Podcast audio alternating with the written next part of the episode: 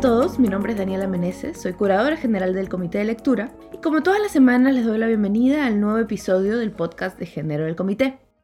Hoy hablo con la abogada y periodista Josefina Miro Quesada sobre los delitos contra la libertad sexual desde una perspectiva eh, del derecho. Partiendo de la denuncia de una mujer que acusa a cinco hombres de haberla violado, hablamos de temas como la, entre comillas, vida social de la víctima, del consentimiento, de cómo se prueba en un proceso la culpabilidad de un denunciado y también del rol que cumple la cárcel en este tipo de delitos. Para presentarles un poco más a Josefina, les quiero contar que ella, quizás la conozcan ya varios, porque por ejemplo ella ha hecho antes análisis jurídico en los diarios El Comercio y Perú 21 y también ha sido asesora del gabinete de la Defensoría del Pueblo. Actualmente está estudiando una maestría en criminología en la Universidad de Cambridge. Ahora, dicho esto, antes de entrar al episodio, les pido un poquito de paciencia antes de entrar a la entrevista, quiero decir, porque quiero compartirles dos cosas. La primera es que esta semana estoy cambiando un poco el formato del podcast. Desde ahora estoy pensando en que se concentren básicamente en entrevistas y que cada cierto número de semanas hay un podcast que presente las noticias más importantes, digamos, del mes y que además tenga recomendaciones de lo que estoy leyendo, escuchando, etc. Esto no quiere decir que cada semana no les vaya a igual traer recomendaciones. Por ejemplo, hoy Josefina termina la entrevista hablándonos de, lecturas y de una serie que se relacionan al tema del que hablamos y yo al final hago lo mismo. Cuéntenme por favor qué opinan de esto ahora que todavía estamos en proceso de afinar la forma de este podcast aunque la verdad es que la idea es que sea un proceso continuo eh, y que siempre reciba su feedback. Pero sí, dado que este es el cambio inmediato que estoy pensando hacer, me gustaría saber qué opinan. Dicho todo esto, lo segundo que quiero hacer antes de pasar a la entrevista es contar muy brevemente los hechos del caso de los que parte nuestra conversación. Aunque quiero aclarar que en realidad, como digo, la entrevista parte de este caso, pero nuestra conversación pasa a un plano más general bastante rápido. La semana pasada se conoció que una mujer de 21 años había denunciado que el 18 de este mes había sido violada por cinco hombres. Se supo que un examen médico legal dio positivo para ataque sexual. Entiendo que varios de los acusados, aunque no me queda claro si todos, reconocen contacto sexual, pero sostienen que fue voluntario. Actualmente los cinco hombres se encuentran en prisión preventiva y enfrentan un proceso por el delito de violación sexual. Como recordarán quienes escucharon el podcast de la semana pasada, la noticia ha hecho que aparezcan en medios nacionales otros casos de denuncias de violaciones grupales recientes en el Perú. La noticia también fue traducida a, llamémosle, una campaña en redes sociales, en la que muchas mujeres compartieron la frase a mí me gusta la vida social, o soy una chica a la que le gusta la vida social. Como recordarán también nuestros oyentes la semana pasada, esto hace referencia a que el abogado de uno de los acusados dijo esto para referirse a la denunciante, cito. La señorita es, eventualmente, digamos, que le gustaba la vida social. No le podría decir más. Este ha sido, como digo, un resumen breve porque creo que del caso ya se ha venido hablando mucho y porque, como ya dije, nuestra entrevista en realidad no se trata de este caso, sino que solo parte de él. Los dejo entonces con la entrevista. Hola Josefina, muchas gracias por estar en el podcast del Comité de Lectura. Hola Daniela, muchas gracias por tu invitación. Un poco la primera pregunta que te quería hacer, Josefina, es partiendo de esta idea que ha rondado después de que el abogado de, una, de uno de, los denunciados la dijera, de que la a la víctima le gustaba la vida social. Entonces mi pregunta es, ¿qué rol tiene la vida social en un proceso penal eh, por un delito, donde, donde la acusación es por un delito de violación? Bueno, en primer lugar, condenar abiertamente la expresión. Para mí y para cualquier persona, tener una vida social es ejercer un derecho fundamental y un derecho al libre desarrollo de la personalidad. Entonces, si yo quiero salir de noche sola, si quiero irme a un bar sola, si quiero salir eh, acompañada o, eh, qué sé yo, con un montón de hombres o lo que fuera, eso es parte de un derecho. El ejercer este derecho no hace a nadie eh, o no le dan licencia a nadie para poder agredirme sexualmente. Eso para empezar. Em, pero claramente no es una frase inocua, ¿no? no es una frase que lo hace a la ligera, es una frase que lamentablemente muchas personas podrían coincidir con, con este abogado, ¿no? Es decir, la frase lo que busca es desacreditar el testimonio de la víctima sobre la base de una idoneidad moral, considerar que la víctima por el modo de vida que tiene o por el oficio, la ocupación o qué sé yo, por los gustos o tendencias que tiene, entonces eh, de cierta manera buscó lo que le ocurrió, ¿no? Provocó esa agresión, la responsabilidad nuevamente trasladándosela de los agresores a la víctima. Ella se lo buscó. ¿Por qué? Porque estaba realizando un comportamiento que es de riesgo, ¿no? Salir con cinco hombres, ¿no? Teniendo una vida socialmente activa.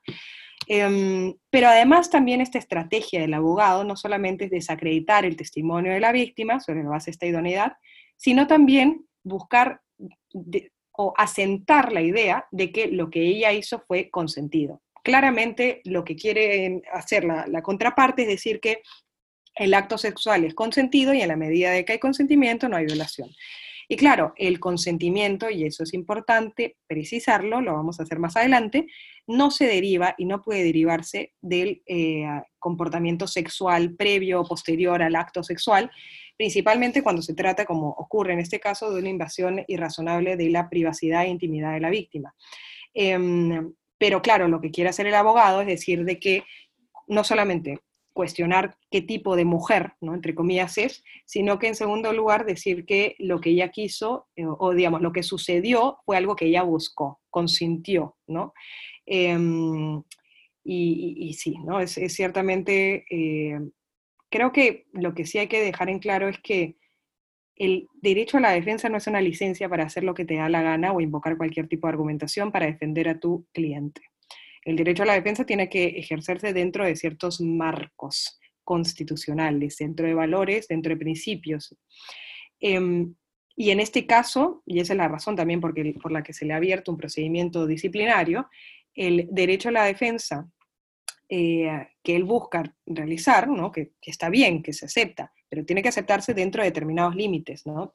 Em, estos límites los traspasó. ¿no? lo que está haciendo es no solamente faltándole el respeto a la contraparte, sino a su vez también ejerciendo violencias eh, más sutiles, ¿no? dejando entrever que porque ella tiene un modo de vida que no se ajusta a lo que, a lo que él espera, ¿no? entonces eh, casi que buscó la agresión que, vivió. ¿no? Y que claro, que además es como un poco podría sonar contradictorio, porque claramente para él no hubo ninguna agresión, sino que más bien fue el ejercicio de su libertad, ¿no? que ella buscó tener una relación sexual con cinco hombres. ¿no? Un poco lo que te quería preguntar a partir de esto es que, o, digamos, la discusión que creo que, hay que hay que decir antes de seguir, es que aunque no tendría nada de malo que la denunciante tenga una vida sexual activa o, la vida sexual que quiera tener, tampoco sabemos si es verdad.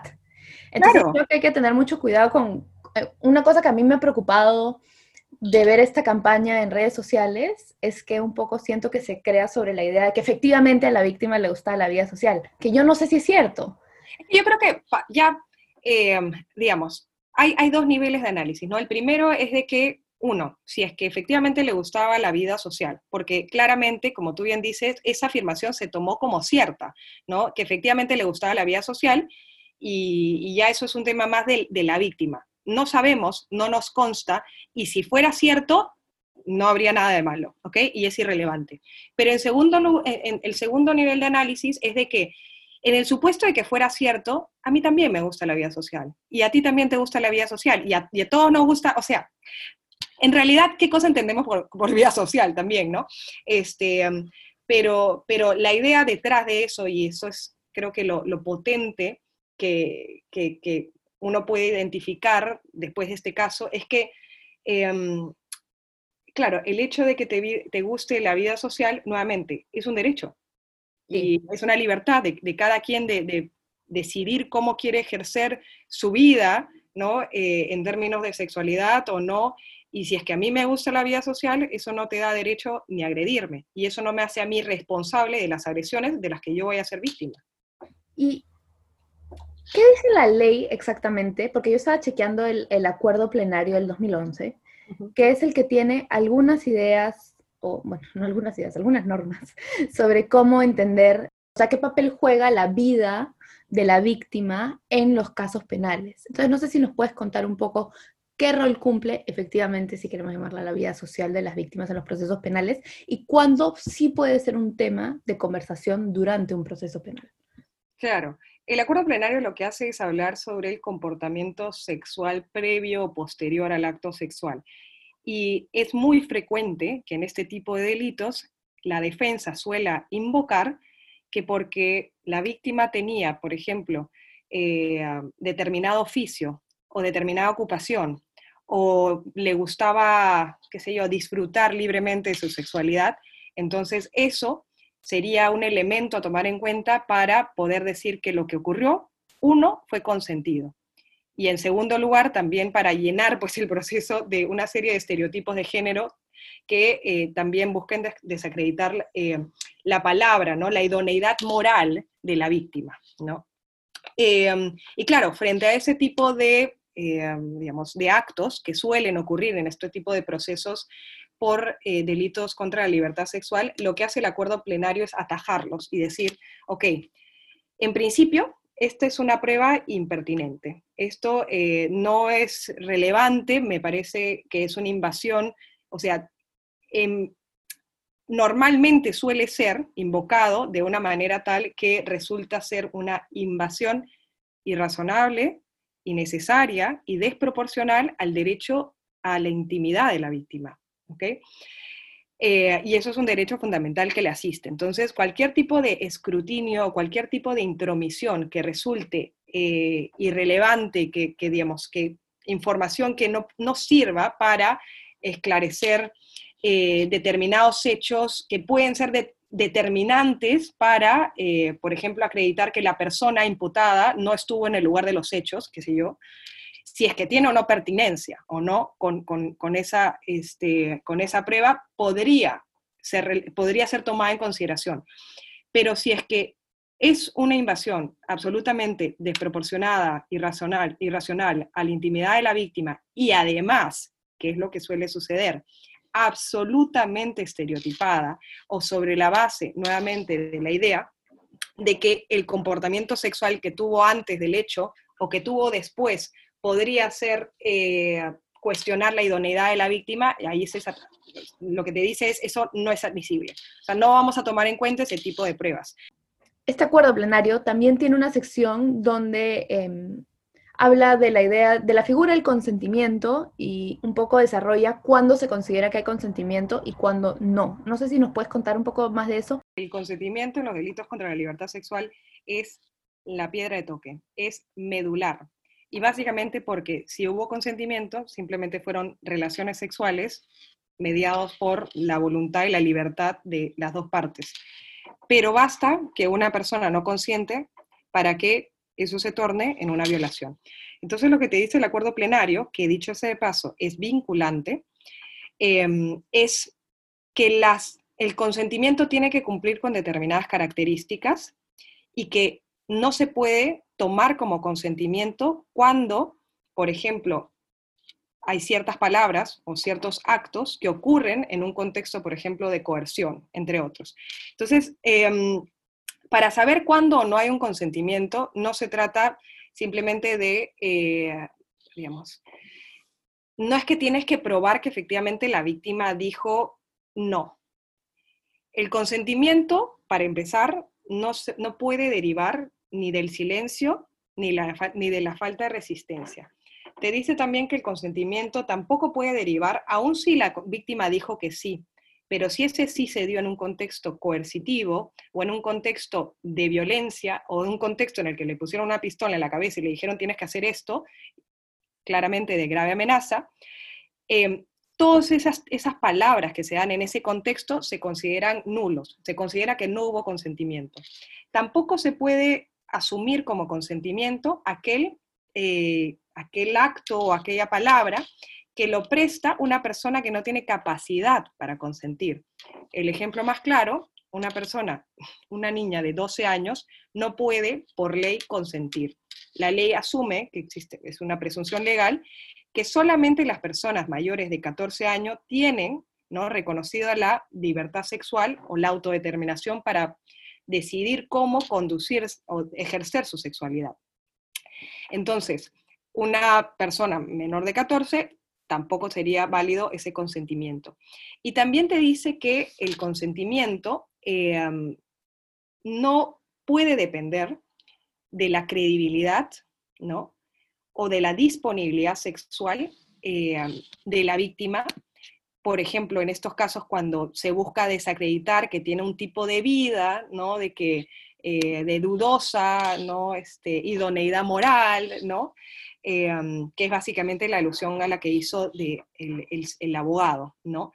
Em, y, y, todos estos son, digamos, criterios para descartar cuando es que se puede considerar que ese acto fue consentido.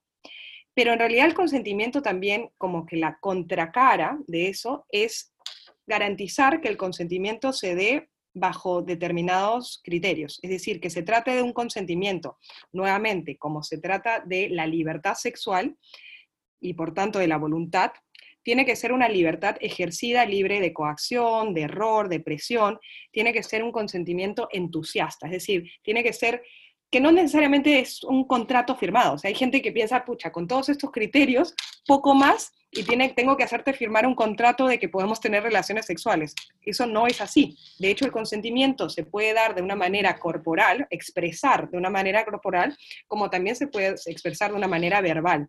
Uno sabe cuándo. Yo creo que también hay que, hay que y esto es más para una reflexión este, posterior, creo que hay que entrenar en general a, los hombres principalmente a leer e interpretar cuándo existe o no un consentimiento, ¿no? Y el consentimiento también tiene que ser claro, que, nuevamente puede ser eh, expreso o tácito. El consentimiento tiene que ser también previo, previo al acto. Y esto es muy importante, reversible. Eso quiere decir, exacto, que yo puedo consentir ir a un hotel con una persona, puedo consentir subir las escaleras, puedo consentir abrir la puerta del cuarto, puedo consentir echarme en la cama con esa persona, pero si hay un momento, de, digamos, de ese acto en el que yo decido y digo, me siento incómoda, ya no quiero, o sabes qué, quiero eso, pero no quiero lo otro. El, tiene que ser un consentimiento además específico, porque no vale el, ok, acepto y acepto todo lo que venga después. No, el consentimiento es, un proceso. Hay un momento en el que yo pueda decir, ok, yo quiero eso, pero ya no quiero más eso. Y si la otra persona insiste, bueno, discúlpeme, pero con todas sus letras eso es violación. Entonces, yo creo que eh, hay que em, hay que reflexionar mucho sobre el consentimiento, hay que hacer docencia sobre qué significa el consentimiento, principalmente en lo que respecta a la vida sexual de las personas, ¿no? Eh, cómo leer el consentimiento de manera tal que las dos personas puedan sentirse libres de presión, puedan sentirse libres de coacción, puedan sentir que están realmente ejerciendo su libertad, una libertad informada, una libertad entusiasta, una libertad que, eh, que pueda estar, eh, digamos, además reconocida, ¿no? digamos, este, por, por, por, por el, eh, por, el, por, el, ordenamiento jurídico. Em, pero además hay casos, y ese es el caso que puede ser este, como puede ser, digamos, muchos, em, en el que debido al consumo de determinadas eh, sustancias, alcohol, drogas o lo que fuera, eso genera eh, que las personas claramente pues eh, tengan afectada ¿no? la percepción de la realidad, ¿no? que existe una distorsión de la realidad y no solo eso, sino que ve disminuida la capacidad para poder discernir y para poder decidir. Entonces, em, eso no quiere decir que no puedan existir relaciones sexuales consentidas si dos personas han tomado. O sea, si depende mucho del grado de alcohol que uno tenga en la sangre. Em, y, que haya consumido, ¿no? Pero en principio, si una persona, y por eso es que hay que tener mucha cautela sobre leer cuando una persona está en sus cabales para poder decidir y tener ese sí entusiasta, si una persona no puede ni siquiera conducirse, claramente no puede consentir. Y si no puede consentir, no, digamos, y tiene relaciones sexuales, claramente eso es una violación. Ahora, una pregunta que, surge de esto un poco, creo que natural que surge de esto es, eh, ¿cómo se ve en un juicio el consentimiento? ¿no? Porque hay casos donde sí yo creo que eh, las pruebas de, una violación pueden ser más claras para cualquier persona que nos escuche. Por ejemplo, eh, hubo una violación en la calle con violencia, las personas no se conocían, pasó en un callejón, eh, la mujer terminó con heridas en el cuerpo. Pero ¿cómo pruebo, por ejemplo, un caso de una violación quizás en una pareja, donde el novio viola a la novia, esto sucede en casa, quizás sin fuerza, o sea, sin fuerza que deje marcas en el cuerpo, quiero decir. ¿Cómo, cómo llegan estos casos a, la justicia? ¿no? Bueno, en principio, el Código Penal te dice que la violación se puede cometer por violencia física, como psicológica, por, como por un contexto eh, que, de coercitivo, ¿no? que, vaya a eh, invalidar eh, las palabras o actos que uno pueda dar y que puedan interpretarse como consentimiento. Em, y por amenaza, ¿no? Eso quiere decir que no es necesario siquiera probar que eh, hubo marcas en el cuerpo, forcejeo, e incluso la misma, el mismo acuerdo plenario establece que el consentimiento no puede derivar de la falta de resistencia. Uno no tiene que, digamos, quizás existe también un, un, mitos, ¿no? Sobre cómo son las violaciones sexuales y se cree primero que viene de un extraño, ¿no? Y eso también se remonta al hecho de que eh, por muchos años la violación sexual incluso dentro del, mismo matrimonio no se castigaba. ¿no? Hay esta idea de que, eh, del débito conyugal que tiene que asistir, ¿no? o digamos prestar la, esposa al esposo. Em, y claro, más o menos la lógica también estaba dentro de, de, las parejas en donde se partía la premisa de que todo era consentido, ¿no? Eso ya no es así. Pero además, Em, el, tema en, general eh, de los procesos penales de, la violación sexual es que precisamente por lo cargado que están de estos mitos o estos estereotipos, es bien difícil para muchas personas concebir, primero, que una violación sexual se pueda dar dentro de una pareja, ¿no? dentro de esposos también, eh, que se pueda dar sin fuerza, sin coacción, eh, que se pueda dar sin dejar marcas ¿no? en el cuerpo de lesiones, em, que se pueda dar digamos, de un momento a otro en donde la víctima dice ya no quiero y sin embargo sigue, pero basta que haya dicho ese ya no quiero para considerar que hubo ahí una violación. Em, entonces, lo, primero es, es, desterrar esos estereotipos de género y concebir que la violación sexual es aquella en la que eh, existe una, una, relación sexual que no necesariamente tiene que, eh, digamos, no se circunscribe necesariamente a una penetración, eh, sino que, digamos, vaginal, sino que también puede ser anal, puede ser bucal. Em, hay distintas modalidades que ahí lo especifica el Código Penal y que tiene el consentimiento como la piedra angular del delito. Entonces, eso es lo que hay que probar principalmente, ¿no? Ahora, la gran duda que muchas personas tienen es, bueno, ¿y cómo probamos el consentimiento? Y no solamente el consentimiento, sino que cómo probamos que lo que dice la víctima o el relato de la víctima es cierto. Y precisamente por la naturaleza del delito es que se generan estos desafíos y para eso está el acuerdo plenario para tratar de atacar específicamente la naturaleza y las particularidades de este delito.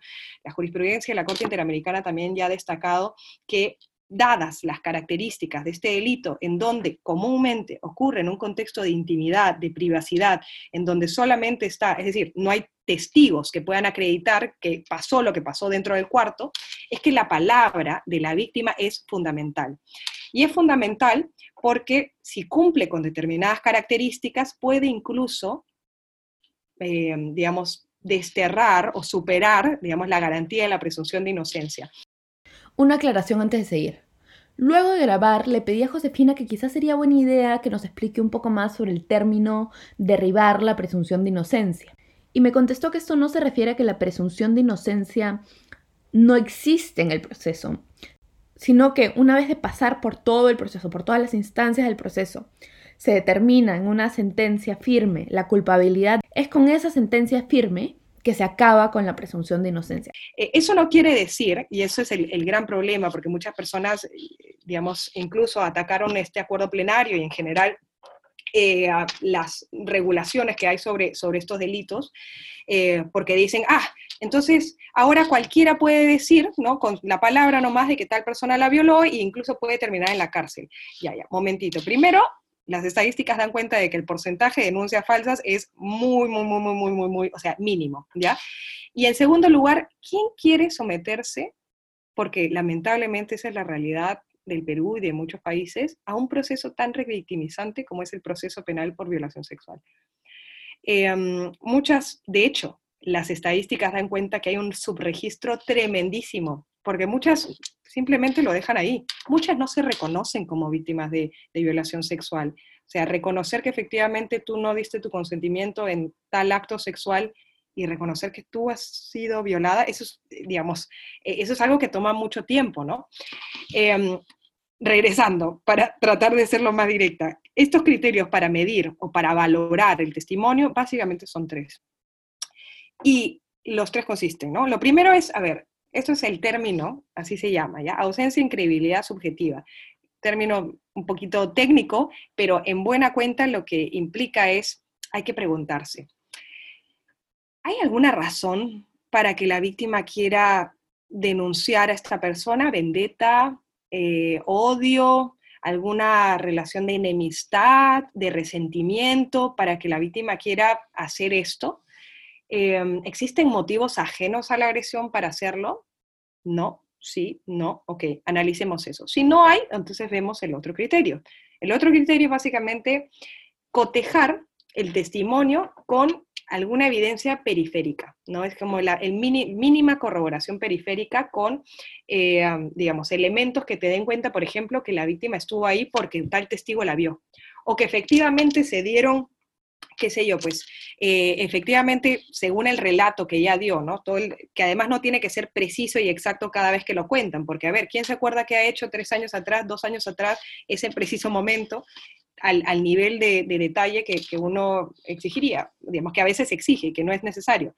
Pero ciertas circunstancias periféricas al relato que puedan ser probadas con otros elementos, ¿no? Alguien me vio ahí en el lugar de los hechos, hay una, me vieron salir de ese lugar, hay un video que da cuenta que efectivamente yo estuve a esa hora en ese lugar, o en general, ¿no? Cosas periféricas, ¿no? Elementos periféricos, ¿no? Que puedan corroborar y dar un mayor peso o sustento al testimonio de la víctima. Y en tercer lugar, uno va eh, identificando escalonadamente estos criterios y en tercer lugar es la persistencia en la incriminación. Y eso es básicamente que eh, es una garantía que implica que la víctima eh, permanece, o el testimonio de la, de la, víctima permanece en el tiempo. Es decir, que no hay contradicciones fuertes, no hay contradicciones, no hay ambigüedades, pero realmente relevantes y realmente significativas, porque como te digo, la memoria es frágil y uno no se acuerda del nivel de detalle exacto. Entonces, cuando uno revisa y corrobora que efectivamente se cumplen estos criterios, entonces eh, ahí el, valor del testimonio, eh, que es una prueba contundente en los delitos de violación sexual, fundamental, muy importante, la principal, yo diría, este, digamos, el juez tiene que valorarlo de acuerdo a estos criterios y darle digamos que el, peso, por así decirlo, que corresponde. Em, y al punto, como te digo, de que eso incluso puede eh, derribar ¿no? la presunción de inocencia y generar una condena. Ya otro tema es el número de condenas que existe eh, sobre este tipo de procesos, porque por un lado, como ocurre con todos los casos de violencia eh, de género violencia contra la mujer e integrantes del grupo familiar, hay una parte penal que está dirigida a sancionar al agresor, y ahí es donde se analizan estos criterios, porque eventualmente se busca que esto desemboque en una pena privativa de la libertad o no, y hay una parte que es más, digamos, tuitiva o protectora, que es la que busca garantizar la integridad de la víctima, a través de la cual juzgados de familia dictan medidas de protección para garantizar que durante el proceso pues la víctima no sea sujeta a amenazas o a mayores agresiones por parte del, agresor, ¿no? Entonces, por ejemplo, le dicen al agresor no puede estar mm, determinados metros de distancia, no puede llamarla, no puede contactarse con ella, tiene que salir de la casa donde están, etcétera, ¿Y tú crees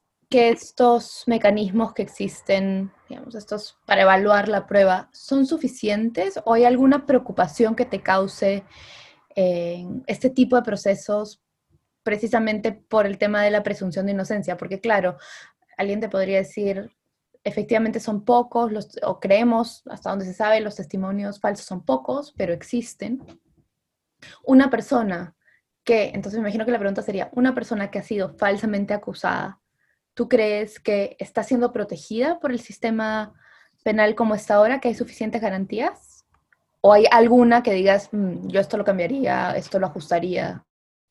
Em, yo creo que cuando se habla de, bueno, de casos excepcionales, que, seguramente los hay, em, las garantías están. Yo creo que sí. A ver, em, ya eso es otra discusión sobre cuáles son estos elementos extrajurídicos que pueden hacer tambalear alguna de esas garantías y que pueden quizá también incidir en, no sé, la evaluación que tenga el juez de la evidencia que tiene, pero a ver, las personas que deciden sobre estos casos son personas que se socializan en un ambiente, no se socializan, digamos, que no viven en, una estratosfera. Entonces, claramente van a estar impactados tanto por lo que diga la prensa como por lo que diga, eh, no sé, pues las redes sociales o lo que digan en general su familia, en todos los espacios de socialización en los que se desenvuelve. Entonces, eh, claro, nos gustaría que eh, los jueces y los fiscales y en general todos los operadores del derecho sean los más objetivos y prolijos al momento de evaluar esto. Sí, seguro, ¿no? Pero, pero eso es un ideal irrealizable. De hecho, y para eso es que están este tipo de, instrumentos, ya desde que se socializan en un ambiente que está muy cargado de esos estereotipos de género, que conciben que las mujeres deben ser de determinada manera, que porque realizó este acto entonces ya consintió, que porque tuvo esta vida sexual eh, previa, entonces eso quiere decir que sí consintió este tipo de, relaciones este, sexuales. Entonces, em, la idea es tratar de, limitar esos estereotipos que ya normalmente eh, vienen eh, con, digamos, con, personas que tienen este gran deber de, administrar justicia o, de, investigar los casos eh, o de determinar si es que esa pericia, no sé, pues da cuenta que efectivamente hubo ahí una agresión o qué sé yo.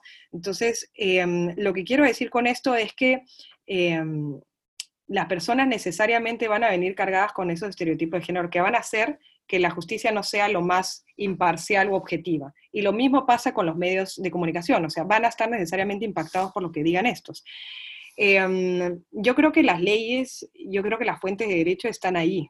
No, no creo que se, haga necesario hacer esos reajustes. Creo que las herramientas están a disposición de, los operadores de derecho que consideren que esa persona, pues de repente, eh, sí, de repente hay más indicios que dan cuenta de su inocencia. Ok, eh, en otros casos eh, no lo sabrá, pero la, gran bueno, la evidencia da cuenta que en realidad la balanza se inclina hacia, hacia el lado, digamos que son las mujeres las que, las que normalmente no ven llevado a cabo su acceso a la justicia, ¿no? Son las mujeres las que principalmente ven que los procesos penales que iniciaron no desembocan necesariamente en una sanción, que terminan en una absolución o que terminan en, acuerdos con la fiscalía, entonces, o que muchas veces simplemente la somete a procesos revictimizantes y no colma las expectativas que uno tiene de justicia, ¿no? Em, y, tiran la toalla en, medio del, proceso. Em, entonces, yo diría que, no sé si, yo creo que las, herramientas están ahí a disposición para, para, proteger a las personas que han sido injustamente, digamos, denunciadas, si es que eso ha sido así. Pero creo que también, y creo que lo más preocupante, es que la justicia penal principalmente creo que no está a la altura de las víctimas en general de, violencia eh, en sus distintas modalidades, y más aún sexual, ¿no? Em, de hecho, eh, por ejemplo, si uno ve los casos que lleva el Centro de Emergencia Mujer, em, muy, muy, muy pocos, creo que menos del 4% terminan en una eh, condena, ¿no? Entonces, la estadística que ya de por sí muestra un subregistro, o sea, te dice que muchos de estos casos no terminan en, digamos, con la justicia que uno esperaba, ¿no? Eh, y yo creo que hay que, hay que enfocarnos en, eso. No quiere decir que si hay personas injustamente condenadas, perdón, denunciadas, yo creo que las garantías las tienen ahí. Este, al final mucho depende no tanto de la ley, sino de su aplicación. Y ese es el reto, porque lo aplican la ley personas, ¿no? Y sus sesgos y, prejuicios están ahí comúnmente filtrados en, su evaluación, en la evaluación que tengan de los casos, ¿no? Eso estábamos hablando un poco antes de que comenzara a, grabar, ¿no? De cómo, por ejemplo, los medios y las declaraciones de autoridades, para el lado que sea, eh, ya sea, digamos, para el lado de una presunta víctima, tomando el lado de una presunta víctima o tomando el lado de un acusado, impactan. Entonces ahí, desde el derecho, me pregunto un poco cómo, cómo entender esto, cómo llegan a los juicios, a los procesos, los acusados y las víctimas. Quizás esa es mi pregunta. O presuntas víctimas. Claro, sí, hay que, que colocar ese adjetivo antes, ¿no? Em, a ver, yo creo que esto, como te dije en algún momento, no es monopolio de eh, los temas vinculados a delitos contra la libertad sexual, ¿no? En general esto es algo muy propio de la justicia penal, que precisamente porque se trata de las ofensas, los delitos, ¿no? Eh, más graves, o digamos, los comportamientos más graves en sociedades que generan este tipo de escarnio, de indignación colectiva, y para bien, porque son realmente conductas, eh, en muchos casos, digamos, violentas, ¿no? No todo el derecho penal claramente hay, violencia, pero en muchos casos hay, violencia. Y no solamente violencia, eh, digamos, que, es fácilmente condenable, sino mucha de la que, por ejemplo, ahora, eh, que ya creo yo es de sentido común, el acoso sexual también es una forma de violencia, pero que por muchos años hemos tolerado, ¿no? Eh, y todo eso genera una reacción colectiva, masiva, natural de las personas de, eh, digamos, de, generarse una serie de sentimientos de, rechazo, de condena masiva, que está bien, que es saludable, porque si no nos indignáramos yo creo que habría que preocuparnos, ¿no?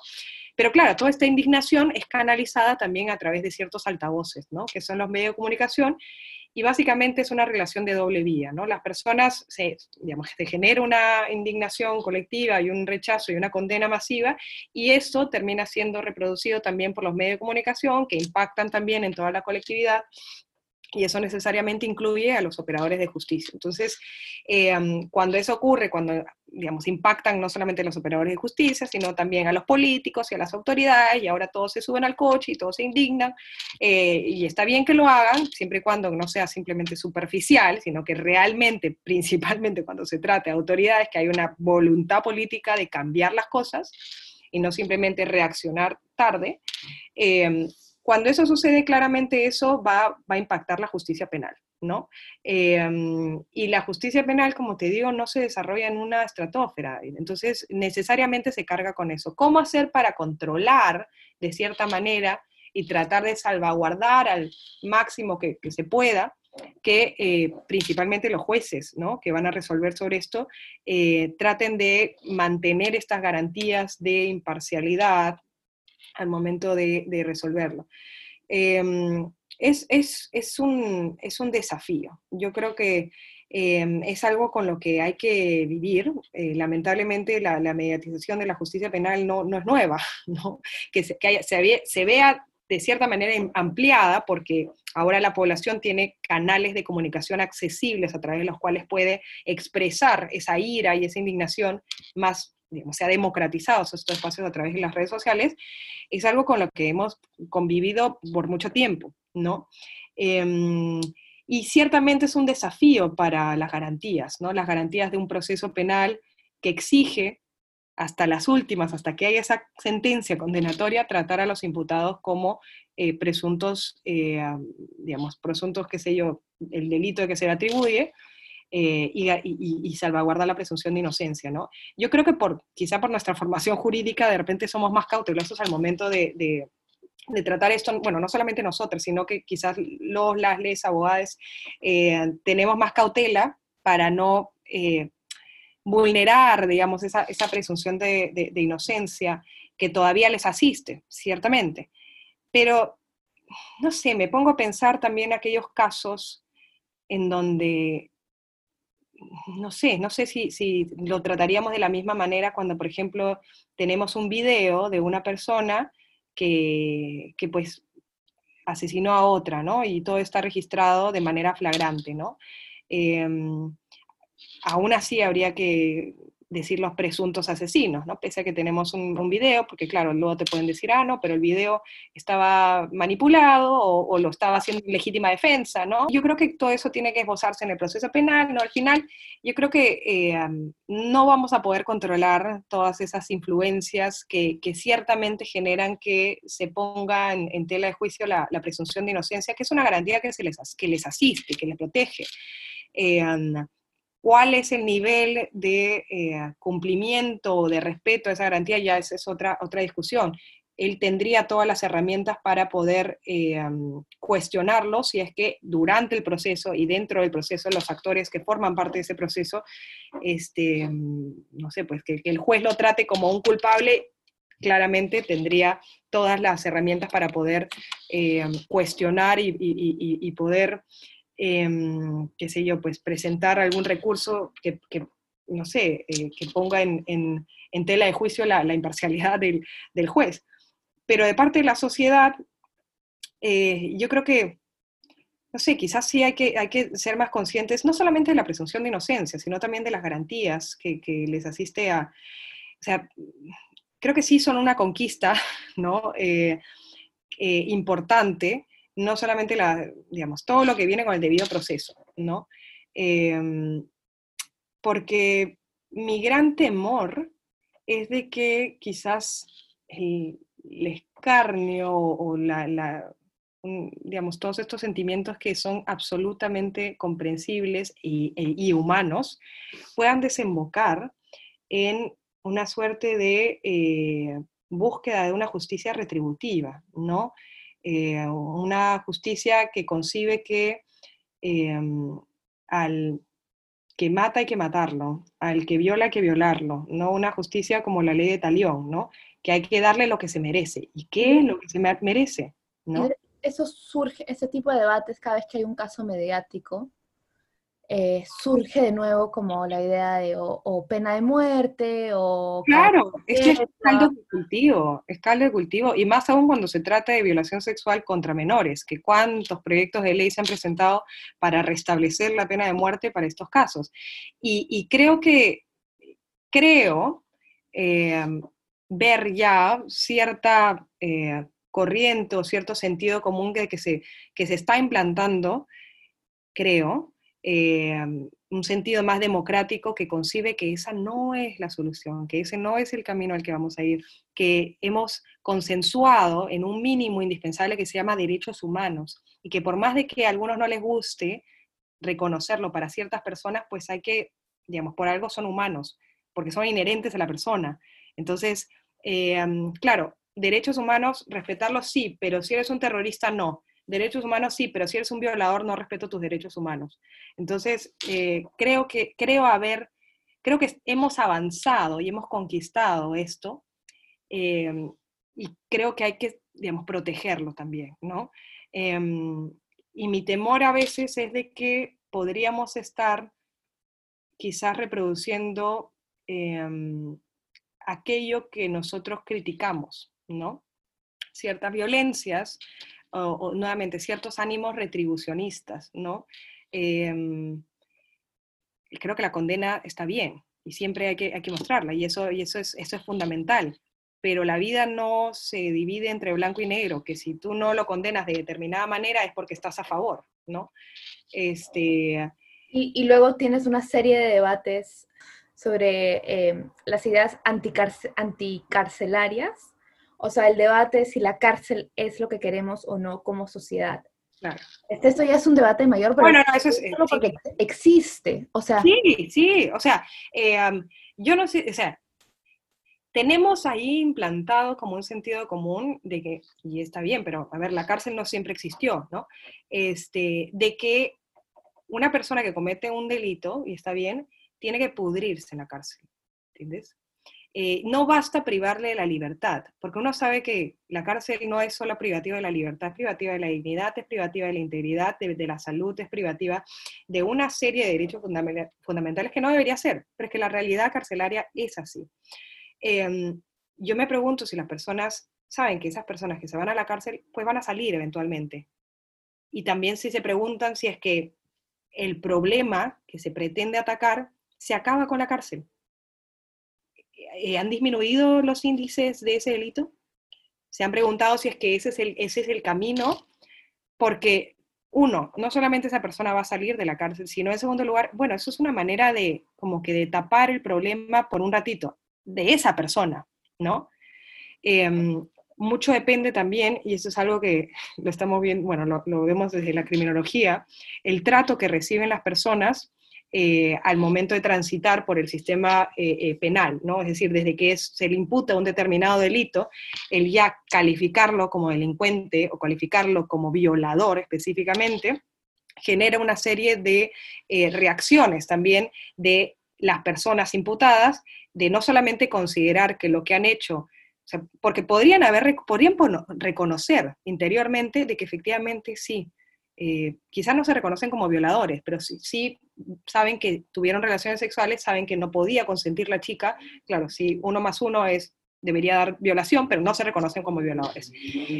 Quizás sí saben y son conscientes de eso, pero por la manera en cómo el sistema penal los trata, cómo los humilla, cómo la sociedad los sigue humillando, ¿qué es lo que va a generar? Una persona resocializada una persona que ha interiorizado los valores que supuestamente debió haber interiorizado.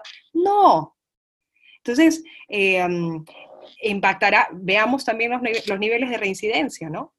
Nos hemos puesto a pensar en eso. O sea, em, nuevamente, la cárcel, primero que no es del último eslabón, ¿no? De, una cadena de, de, socialización, porque la gente sale después de la cárcel. Y en segundo lugar, el problema no acaba con la cárcel. Primero, la cárcel llega último, siempre llega tarde. Entonces, em, claro, pero hablar de prevención no es popular. ¿Tú crees que un congresista te va a venir a, ofrecer, eh, no sé, hablemos sobre masculinidades? En mis sueños, ¿no? Este, porque, sinceramente, si uno ve la estadística de los delitos de violación sexual, bueno, gran mayoría, pese a que no es exclusivo, porque los hombres también son víctimas de violación sexual y eso hay que también conversarlo en algún momento, en mucho menor proporción, ciertamente, pero también lo son víctimas bueno, en su gran mayoría son mujeres, 93% de mujeres, perdón, de, las víctimas son mujeres y 100%, por lo menos de, estadística que, brinda la Fiscalía, 100% de los agresores son varones.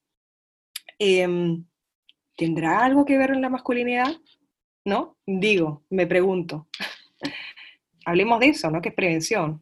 Me parece súper importante todos los temas que, hemos sacado eh, en esta conversación, eh, y, algunos, como te digo, que, pueden ser no tan populares, como la presunción de inocencia o, el, o, lo que hace la cárcel, pero que son importantísimos de, de, tener, creo, o conversaciones importantes de tener. Pero sí quería terminar un poco eh, la entrevista preguntándote por algo que has sugerido durante toda la conversación, que es cómo le falla a la presunta víctima eh, el sistema penal. Porque en, qué momentos la revictimiza, en qué momentos... Sí, o sea, le falla en general como sistema. Porque claro, como te digo, nos hemos concentrado en lo otro, que es importante, pero esta es la realidad grande para muchísimas, muchísimas mujeres, ¿no? Claro, claro. No, además de que, a ver, em, en la ecuación que uno hace de si es que presenta o no una denuncia penal formal, porque yo creo que por lo menos el fenómeno del Me Too te da cuenta de que el canal de denuncia no es únicamente el institucionalizado, sino que a veces es más atractivo otras formas de sanción social. Em, en esa ecuación que uno hace para decidir si es que presenta o no la denuncia es, eso, saber todos los, eh, todas las experiencias por las que uno puede pasar cuando se enfrenta al sistema penal. Y el, yo creo que también quizás son las hipocresías del sistema, es que claro, siempre te van a decir que denuncies y está bien, hazlo. O sea, yo creo que lo, eh, lo que corresponde es eso. El tema y lo que no te dicen es que la denuncia viene con hueso, ¿no? eh, la denuncia viene con una serie de atingencias eh, que creo que es importante que las mujeres eh, estén preparadas para, para enfrentar un, sistema que muchas veces les es adverso. Y eso es, y eso es básicamente también por un tema quizá de personal también, ¿no? del personal que, que asiste, que sin duda hay muchas personas dentro del sistema penal eh, en general, el sistema de administración de justicia, que están queriendo cambiar las cosas desde adentro, pero hay muchas también otras que simplemente se encargan de reproducir esas violencias que pretenden o que deberían estar atacando. Entonces, ahí es donde se generan estos procesos revictimizantes. Desde que uno se enfrenta al primer eslabón, desde que va a una comisaría eh, a presentar una denuncia eh, por violencia de género y se enfrenta no solamente a ciertas resistencias a presentar la denuncia, porque, claro, tú le puedes contar los hechos a, no sé, un policía y te puede decir, ah, bueno, pero es, si es tu muy posiblemente va a pensar de que mejor, antes de presentar una denuncia, ¿por qué no mejor arreglas las cosas en casa? ¿No? Eh, para el desgaste anímico, físico, para el que te vas, para el que vas a tener que enfrentar, ¿no? O, el que vas a enfrentar, mejor, no sé, este, haz las paces, ¿no? Este, o, resuélvelo con algún acuerdo, qué sé yo, ¿no? Eh, antes de siquiera iniciar un, proceso penal, ¿no? Eh, con lo cual ya te van disuadiendo. Eh, podrías insistir, podrías presentar aún así la denuncia penal, luego enfrentarte a, ya, a la parte de que te protege, ¿no? Las medidas de protección, y podrías pedir unas medidas de protección, y el juzgado te las puede dar, ok, en un papelito. ¿Tú crees que las policías, que son las encargadas de ejecutar las medidas de protección, ¿tú crees que hay suficientes para todas las medidas de protección que se dictan? ¿Tú crees que hay personal? ¿Tú crees que van a estar, o sea, lamentablemente, y yo creo que este discurso quizá puede sonar un poquito desalentador, no quiere decir, con eso no me malinterpreten, creo que es necesario y siempre hay que hacerlo. El gran desafío es reformar ese sistema. Y claro, hay que pedir las medidas, o sea, no, estamos tratando de disuadir a la gente que las pida. Y de hecho, que se están haciendo, no me acuerdo si es un programa piloto, pero hay un programa, me parece, para, para hacer que... Eh, para conectar a las, a las personas que tienen estas medidas de protección con serenazgo y con autoridades más rápido. Sí, sí, o sea, la idea también es que el serenazgo coayude a la policía, porque la policía no tiene suficiente este, personal y, motorizados también para poder efectivamente hacer, qué sé yo, la, la eh, guardia, la guardia que tiene que hacer la víctima, ¿no? Depende también de las medidas de protección. Muchas de ellas son lamentablemente letra muerta, ¿no? O sea, que te digan, ok, hay una orden de que no te, no te le acerques, hay una orden de que ya no le puedes hablar, ¿no? Y claro, ciertamente la amenaza es, si es que tú incumples esa orden, es un delito, ¿ya? Pero muchas veces se, se, incumplen, pues, porque no hay, digamos, personal suficiente para que las haga eh, valer o, respetar, ¿no? Em, en muchas oportunidades también las, eh, nuevamente, como los, los policías eh, que, que, digamos, los operadores en general de derecho, ¿no? Este, los comentarios que uno puede hacer al momento de contar el relato, eh, preguntas impertinentes o preguntas que eh, no sabes a dónde, a dónde van, qué tiene que ver qué es lo que haya dicho antes, o digamos, como dejando entrever que se está justificando la agresión que yo recibí. Em, y ahí es donde empieza a ser revictimizante, ¿no? Porque la revictimización, que está absolutamente proscrita, por el ordenamiento jurídico es básicamente sumar de digamos, sumar al sufrimiento de una víctima sexual que ya sufrió por la agresión que ha, sufrido, eh, una serie de, este, o sumarle una serie de dolencias, de sufrimiento precisamente por cómo te trata el sistema, ¿no? Entonces, eh, por las preguntas que te hacen en la comisaría, por las preguntas que te hacen al momento de, hacerte la, la pericia, eh, por, eh, por, el momento, no sé, al momento de evaluar cuál es el, eh, no sé, la ficha de técnica de, riesgo, ¿no? de evaluación de riesgo, que te hacen algunas preguntas que pueden sonar impertinentes. En, cada momento en el que tienes contacto con el sistema penal dentro de toda esa cadena, pueden resultar eh, siendo revictimizadas. Y luego el otro tema es la demora, ¿no? O la morosidad con la que puede eh, actuar el sistema penal. Y es que uno tiene esa impresión, porque se generan las expectativas, de que, eh, de que el, proceso va a ser quizás este, célere, ¿no? Y, la verdad que uno inicia y activa un proceso penal y básicamente tiene que continuar con su vida sabiendo de que, o teniendo esperanzas de que esté continuando o esté corriendo, ¿no? Em, pero ese, ese, es, ese, es el, ese es el escenario al que, al que muchas víctimas eh, se, se, enfrentan, ¿no? Em, y, creo que por más de que se están haciendo, digamos, esfuerzos para, para revertir ello, eh, creo que, no sé, y eso ya sería más un, un tema de, de, otra vez, de repensar el derecho penal como una solución a estos problemas, ¿no? Siempre va a llegar tarde. Y claro, siempre quizás siempre la, la, atención está en los servicios de atención, ¿no? Em, porque no es rentable ni para políticos ni autoridades enfocarnos en políticas que vayan a tener efectos a largo plazo, ¿no? Em, pero, pero, por ejemplo, el, el, a mí me pareció un, un, programa interesante, claro, tendría que evaluarse, porque eso también es algo eh, de lo que cojeamos, ¿no? La, evaluación de las políticas públicas que se implementan es, por ejemplo, este programa, este programa de Hombres por la Igualdad, ¿no? Eh, enfocarnos nuevamente no, no solamente en, las mujeres víctimas de violencia de género, sino también en los potenciales agresores en general la forma en la que esta sociedad le ha enseñado a los hombres a cómo deben ser hombres, ¿no? Estas ideas de masculinidades que, que, tienen que ser desterradas y que muchas veces están vinculadas también a, eh, a ese tipo de agresiones. Eso no quiere decir que la violencia basada en género solamente se explique por el aspecto cultural, pero sin duda el aspecto cultural es, un, es, una variable importante y si de cultura hablamos, pues las masculinidades tienen que estar en el debate, ¿no? Entonces, eh, creo que es importante atender más que nada a, a, las políticas de prevención. Yo soy de las personas que desconfía del sistema penal, eh, mucho. Siendo, eh, digamos, penalista. Sí, sí, sí, por, por, nuevamente, yo creo que eh, en general, ¿no? El derecho penal es, es, un derecho androcéntrico y que no está diseñado, androcéntrico es una palabra muy rebuscada, pero básicamente es que se ha construido y diseñado desde la mirada de la experiencia masculina, ¿no? Entonces, eso explica por qué por tantos años el delito de violación sexual primero estaba pensado como víctima únicamente mujer y en segundo lugar concebía de que era posible eximir de responsabilidad penal a los agresores simplemente porque los agresores ofrecieran matrimonio a las víctimas, ¿no? O sea, es una cosa increíble, pero hasta 1997 estaba vigente. Es más, si había una violación colectiva, bastaba que uno ofreciera matrimonio para que el resto fuera eximido de responsabilidad penal. 1997 y, claramente también el bien jurídico honor, ¿no? que, antes era protegido y que luego se cambió a libertad sexual, se consideró también de que víctima podía ser tanto hombre como mujer, porque antes solamente se, digamos, se consideraba que eh, un hombre no podía ser víctima, pero claro, todos esos son pues, como pequeños resquicios que te dan a entender de que el, derecho penal en general es un derecho penal que no solamente crea la realidad, sino que prescribe la realidad, como debe ser, ¿no?